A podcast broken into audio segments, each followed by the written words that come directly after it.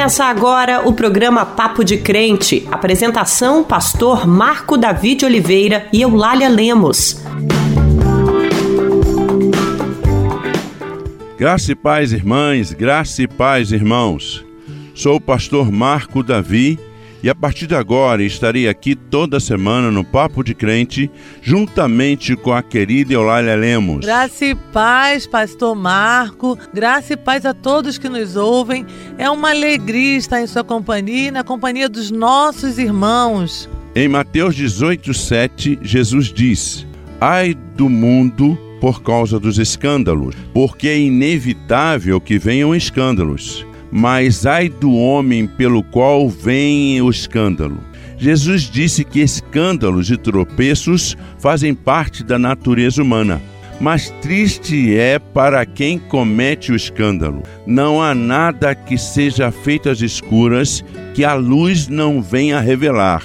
Mas o que escandaliza o Evangelho de Cristo, meu irmão, minha irmã, é sobre isso que nossa jornalista Naama Nunes conversa hoje do Marcos Vinícius, da Rede da Advocacia Cristã Popular, sobre os crimes que pastores aliados ao governo são acusados de cometer. E ainda tem louvores, o giro de notícias, o Dizem por aí, para que você não caia mais em mentiras da internet, além de informações sobre a reinfecção por Covid-19. E você pode participar do programa Papo de Crente por meio do nosso WhatsApp. O telefone é 11 95094 8831. Por lá você pode fazer seu pedido de oração, tirar suas dúvidas sobre as notícias mentirosas e ainda pedir o seu louvor favorito. Agora você pode acompanhar o Papo de Crente nas redes sociais.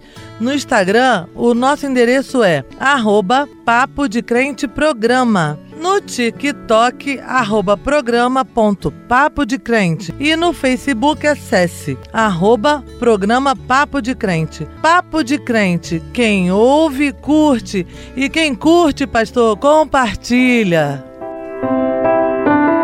E para começar, vamos à nossa oração, lembrando dos que estão nos enviando seus pedidos e agradecimentos pelo WhatsApp.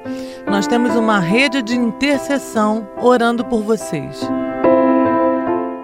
Nosso Deus, nosso Pai, graças te damos pela vida, por tudo que o Senhor tem feito. Te agradecemos, Senhor Deus, por cada pessoa que fez o seu pedido pelo WhatsApp, que o Senhor esteja guardando e protegendo cada uma dessas pessoas. Oramos também, ó Deus, pela igreja no país e pedimos, ó Deus, que o Senhor tenha misericórdia de nós e tenha misericórdia da igreja temos ouvido notícias de tantos escândalos, escândalos de pastores, ministros que também são pastores e que estão se envolvendo com coisas que não condizem com o teu evangelho. Nós, ó Deus, queremos colocar a tua igreja espalhada, Senhor Deus, por todo esse país, no teu altar, ó Deus, e te pedimos, Senhor, que a tua justiça se manifeste e que a igreja seja conduzida por pessoas que estão cada vez mais em sintonia com o Senhor. Sabemos, ó Deus, que essas coisas aconteceriam na igreja durante toda a história, sabemos de escândalos, mas, ó Deus, nós estamos clamando ao Senhor que não haja, Senhor Deus, nesse país a cooptação, Senhor Deus, da igreja politicamente para que essa igreja, Senhor Deus, não venha manchar, ó Deus, o teu evangelho, ou esses líderes não venham manchar o teu evangelho. Guarda, Senhor Deus, o teu povo, os membros da igreja, Deus, que são pessoas sérias, que buscam a tua presença, que querem caminhar segundo a tua vontade. Que cada um de nós, líderes das igrejas no Brasil, estejamos, ó Deus, pastoreando com sinceridade do coração e que haja, Senhor Deus, uma transformação na igreja no Brasil. Nós oramos agradecidos, Senhor, por cada irmão, cada irmã, Senhor, que nos acompanha neste programa. Oramos em nome de Jesus. Amém.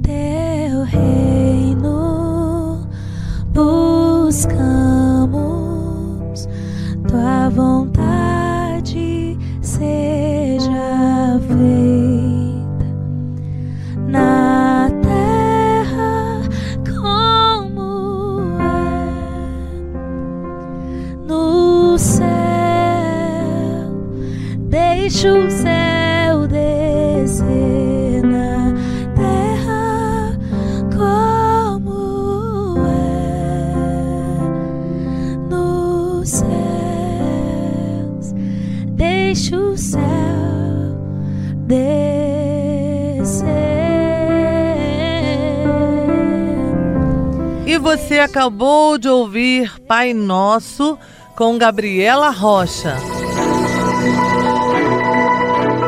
O Brasil passa pela quarta onda de Covid. O número de casos, pastor, tem crescido. O de mortes, graças a Deus, segue em estabilidade. Devemos nos lembrar, Eulália, que muitas famílias ainda perdem pessoas amadas para a doença todos os dias.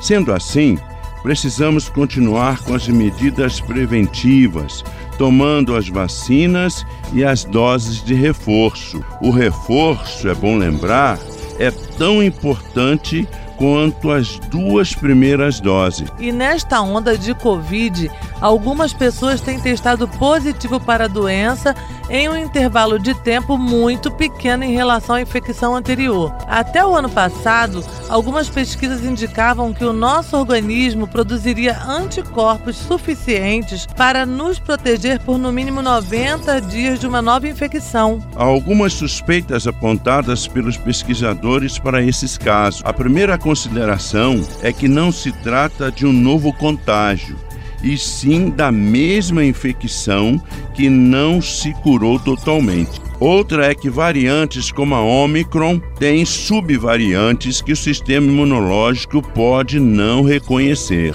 Além disso, indivíduos com infecção leve ou mesmo assintomáticos tendem a ter níveis mais baixos de anticorpos do que aqueles que tiveram mais sintomas durante o período da enfermidade. Por isso, convém fortalecer o sistema imunológico neste momento, para além da vacinação. Procure se alimentar com qualidade, ingerindo uma boa quantidade de alimentos naturais, frutas, vegetais. Vale ainda deixar o sono em dia, manter uma rotina de atividades físicas, investir numa boa interação social e deixar o estresse o mais distante possível. Apesar de não haver associação com a Covid-19, manter níveis adequados de vitamina D tem relação direta com um bom estado imunológico, independente da doença. O banho de sol, nos horários recomendados, vai ajudar muito neste sentido. Chegou o momento da nossa entrevista. Pastores, incluindo o ex-ministro da Educação Milton Ribeiro, foram presos por corrupção. Já seria uma notícia triste demais se eles não fossem pastores, mas para nós é ainda mais triste quando vemos a fé cristã misturada com corrupção, como ao longo dos anos são noticiadas, escandalizando a sociedade brasileira que passam a ver nos crentes uma relação promíscua com o poder. E para falar sobre isso, nossa jornalista Naama Nunes conversa com o advogado Marcos Vinícius. Olá, Naama, agora é com você. Olá, Eulália. Olá, pastor Marco Davi. Que bom dividir aqui com você esse espaço no programa Papo de Crente. A paz do Senhor aos nossos irmãos e às nossas irmãs. E recentemente, os pastores Gilmar Santos e Arilton Moura, além do ex-ministro da Educação Milton Ribeiro, foram alvos de uma operação da Polícia Federal que investiga a corrupção e o tráfico de influência no MEC. Eles ficaram presos por um dia, mas tiveram a liberdade concedida pela Justiça. Após esse episódio, muito se discute sobre o envolvimento de pastores e demais líderes religiosos em fatos que têm escandalizado o Evangelho de Cristo. E para falar sobre isso, a gente conversa agora com Marcos Vinícius de Matos, ele que é professor de Direito Constitucional na Universidade de Brunel, em Londres, e membro da Rede Cristã de Advocacia Popular, a RECAP. Marcos, seja muito bem-vindo ao programa Papo de Crente. Eu que agradeço aí, Nama, o convite, as boas-vindas, um prazer estar aqui contigo, com o Marcos Davi também, que é um grande pastor e um amigo também. Marcos, como você vê pastores que se dizem representantes de Jesus Cristo agindo na contramão do que diz a Bíblia? Olha, não tem como ver de uma maneira positiva, né? Isso é um fato que que já está com a gente aí há bastante tempo, né? Isso não é uma novidade algo que é inclusive recorrente na história do Brasil recente e que tem raízes históricas profundas, né? E eu acredito que, sem querer julgar a fé dos irmãos aqui, mas que eles cometeram erros que vão muito além do só do crime, né? Se houver crime, né? Não vamos aqui pré-julgar as pessoas, mas independentemente de haver crimes ou não, só o fato de você já estar sendo investigado e ser um pastor, né? Ou seja, um membro do clero, vamos dizer assim, para mim já é um absurdo completo. Agora, Marcos, no caso mais recente de pastores envolvidos em corrupção, os pastores Gilmar Santos e Arilton Moura são acusados de terem atuado pela liberação de recursos do MEC mediante recebimento de propinas. Do ponto de vista jurídico, o que deve acontecer com os pastores se as acusações forem confirmadas pela justiça? Olha, se as acusações forem confirmadas pela justiça, provavelmente eles vão ser presos. O que não quer dizer que eles vão cumprir pena em um presídio. É, como você sabe, as, a pena de corrupção no Brasil ela nem sempre vai além de seis anos. Então, dependendo do, do tipo da condenação da sentença, a pessoa não vai necessariamente ficar no presídio, vai estar condenada na justiça, vai ter aí alguma série de restrições aos seus direitos civis, mas não vai ter necessariamente dormir lá num presídio, porque os presídios no Brasil são superlotados, né? É, eles são superlotados por crimes é, que geralmente são considerados de periculosidade, que a maioria deles são ligados a tráfico de drogas e coisas assim. Então, essas pessoas, esses, esses pastores provavelmente, se condenados, cumprirão a plena liberdade. Marcos, infelizmente, outros casos envolvendo líderes religiosos em escândalos de corrupção já aconteceram no Brasil.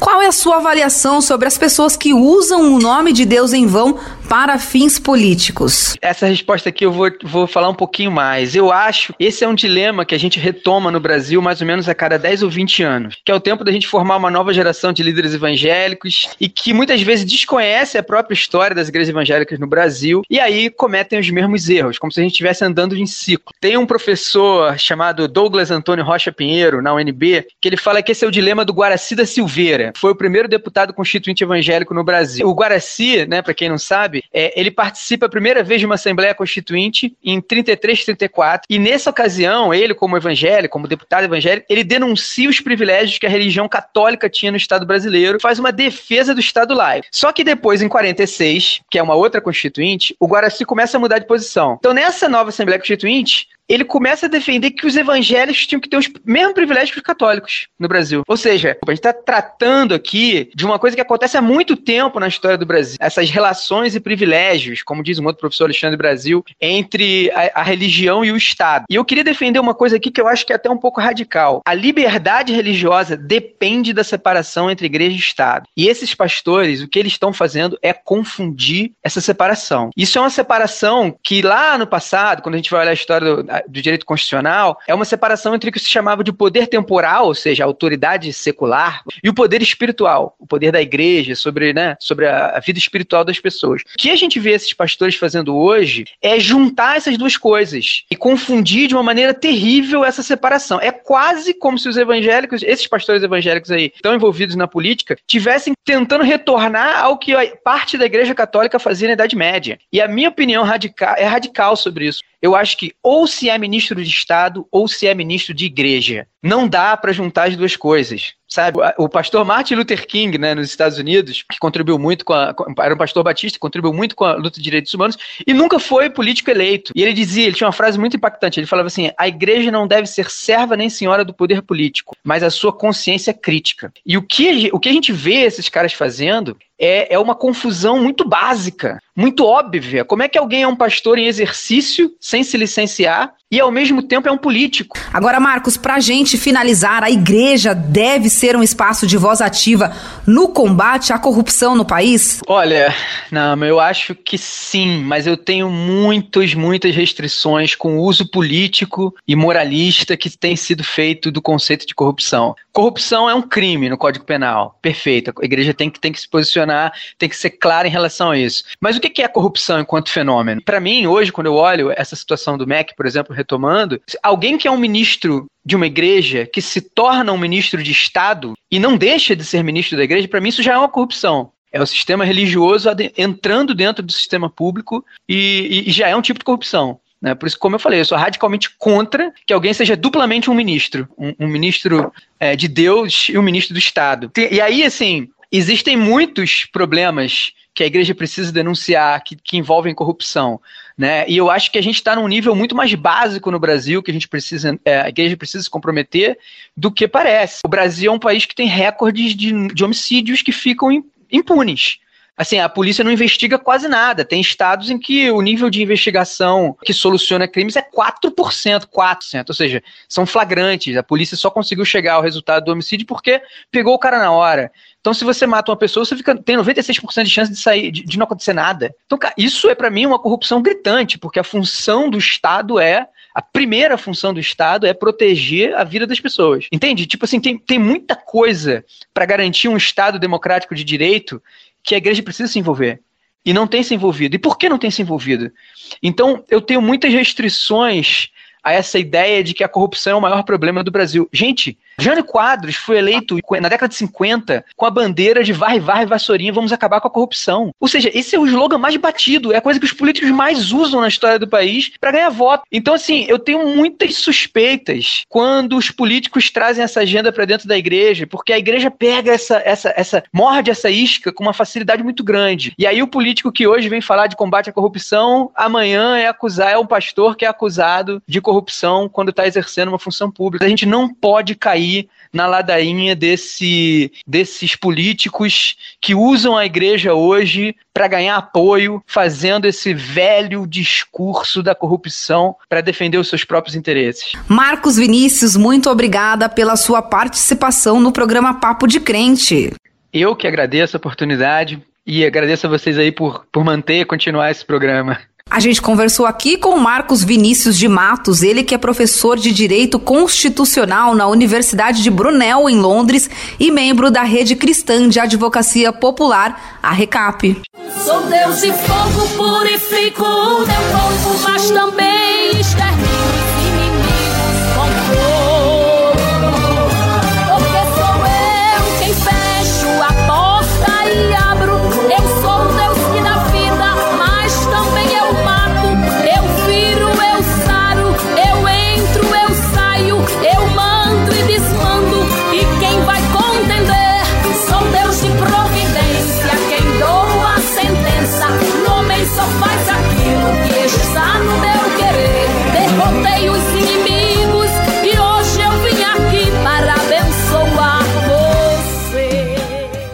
Você acabou de ouvir Sou Deus que Faço, com Jerusa Barros. E agora, Eulália, a gente chama aqui no Papo de Crente meu irmão, meu amigo, pastor Ariovaldo Ramos, para que nos diga o que a palavra de Deus apresenta sobre os que escandalizam o Evangelho de Cristo. É com você, amigo Ari. Paz do Senhor, Eulália, paz do Senhor, Marco Davi, que alegria estar sempre com vocês. Hoje eu quero falar sobre Mateus capítulo 18, versículo 7, meus irmãos. E diz o seguinte: Ai do mundo por causa dos escândalos, porque é mister que o escândalos, mas ai daquele homem por quem o escândalo vem. Ah, como é triste isso, Marco, como é triste isso, Eulália. Jesus sabia que os escândalos eram inevitáveis e que as pessoas, a sociedade sofreria com isso. Isto é, Jesus sabia que haveria quem fizesse o que acabaria por afastar as pessoas do próprio Jesus. É, as pessoas deixariam de acreditar em Jesus e na sua mensagem mensagem. É, escândalos que fariam as pessoas se afastarem da sua única esperança de redenção, que é Jesus. E quem eram essas pessoas, irmãs? Quem eram essas pessoas, irmãos, que provocariam tal escândalo a ponto de gente deixar de acreditar em Jesus Cristo? Eram as pessoas que, se dizendo representantes de Cristo, fizessem tudo ao contrário do ensino de Jesus e mais, usassem o nome de Jesus Cristo para mentir, roubar e corromper. Jesus disse, Marco, que essas pessoas sofreriam as consequências de terem levado gente a deixar de crer em Jesus Cristo por causa do seu comportamento. É, Eulália, o exemplo mais recente que nós temos é o que está acontecendo com os pastores que estavam ligados direta e indiretamente ao Ministério da Educação e Cultura. Pois é, minha irmã, estão sendo acusados de, embora se dizerem representantes de de Cristo terem usado seus cargos e dons para praticarem a corrupção em nome e a pedido do governo federal. É, essa é a acusação. Agora eu pergunto, Eulália, quem vai acreditar que Jesus Cristo é o redentor quando seus pretensos representantes se tornam arautos da corrupção e do engano? Eles sofrerão as consequências, disse Jesus Cristo. Deus nos abençoe. Dizem por aí, dizem por aí, dizem por aí, dizem por aí, dizem por aí, dizem por aí. Esses dias eu estava vendo na internet que o ministro do Supremo Tribunal Federal estava sendo acusado de perseguição religiosa contra pastores evangélicos. Eu sei que recentemente pastores foram presos por corrupção, mas não dá para generalizar, né? O povo evangélico é trabalhador, temente a Deus e não merece ser perseguido. O STF está mesmo com essa perseguição religiosa contra nós? Olá, Ana Cristina.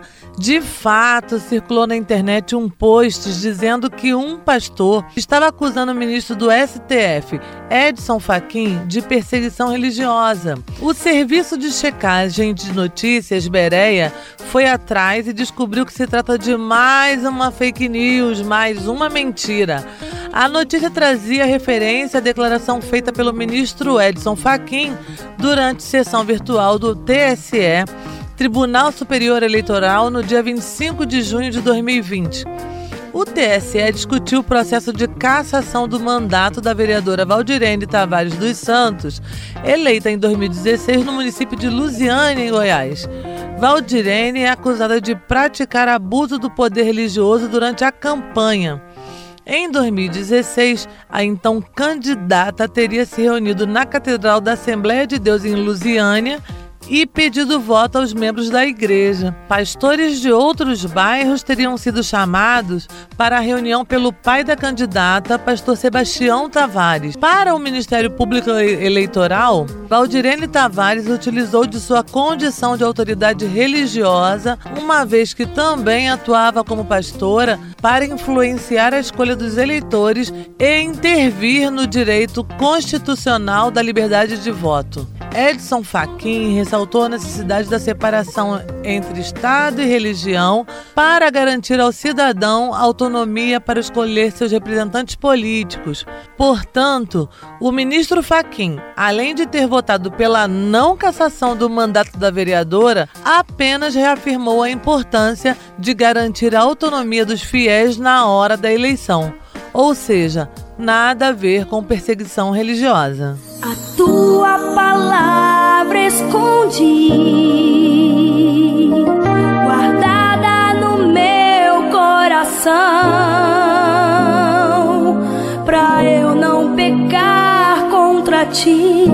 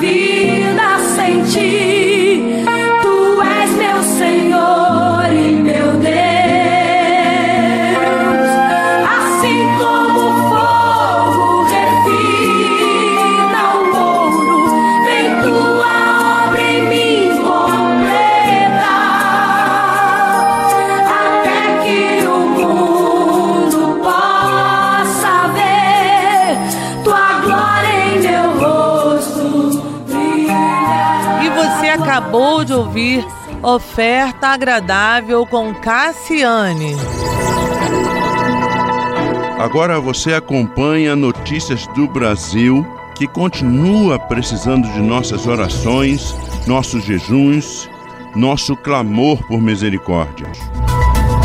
A ONU acredita que até 2050, metade da população mundial não terá a quantidade mínima de água para consumir. Vale destacar que a situação atual não é nada animadora também. Nos países subdesenvolvidos, metade da população já consome água poluída. No planeta inteiro, pelo menos 2 milhões de pessoas, sobretudo crianças com menos de 5 anos de idade, morrem todos os anos em decorrência de água contaminada e sem tratamento. No Brasil, onde 35 milhões de pessoas não têm acesso à água potável, o programa Cisternas garantiu a construção de reservatórios para acumular água da chuva no semiárido nordestino. Foram construídas um milhão de cisternas entre 2003 e 2014. Nos últimos anos, no entanto, houve um desmonte do projeto e a falta de água voltou a assombrar as famílias nordestinas. Sem a cisterna, precisam ir atrás de água com baldes e galões. Privar uma pessoa de água, irmãos e irmãs, também escandaliza o Evangelho de Cristo. Que essa situação, em nome de Jesus, mude completamente e a população volte a ter acesso a esse recurso natural criado por Deus e que é de todos nós. Nos cinco primeiros meses de 2022, a Amazônia perdeu o equivalente a 2 mil campos de futebol por dia de mata nativa. Trata-se da maior devastação da série histórica, calculada pelo Instituto do Homem e Meio Ambiente da Amazônia, o IMAZON. A entidade utiliza dados do Sistema de Alerta de Desmatamento, SAD, que monitora a Amazônia Legal desde 2008. O desmatamento nos primeiros meses do ano foi maior do que o registrado em 2012, que já havia representado um salto em relação a 2020. Ou seja, em dois anos, o governo Bolsonaro acelerou a devastação. Essa notícia está relacionada com a falta de água. Enquanto o desmatamento de nossas florestas continuar, a água do planeta vai ficar cada vez mais escassa. Vamos cuidar deste mundo perfeito que Deus nos deixou.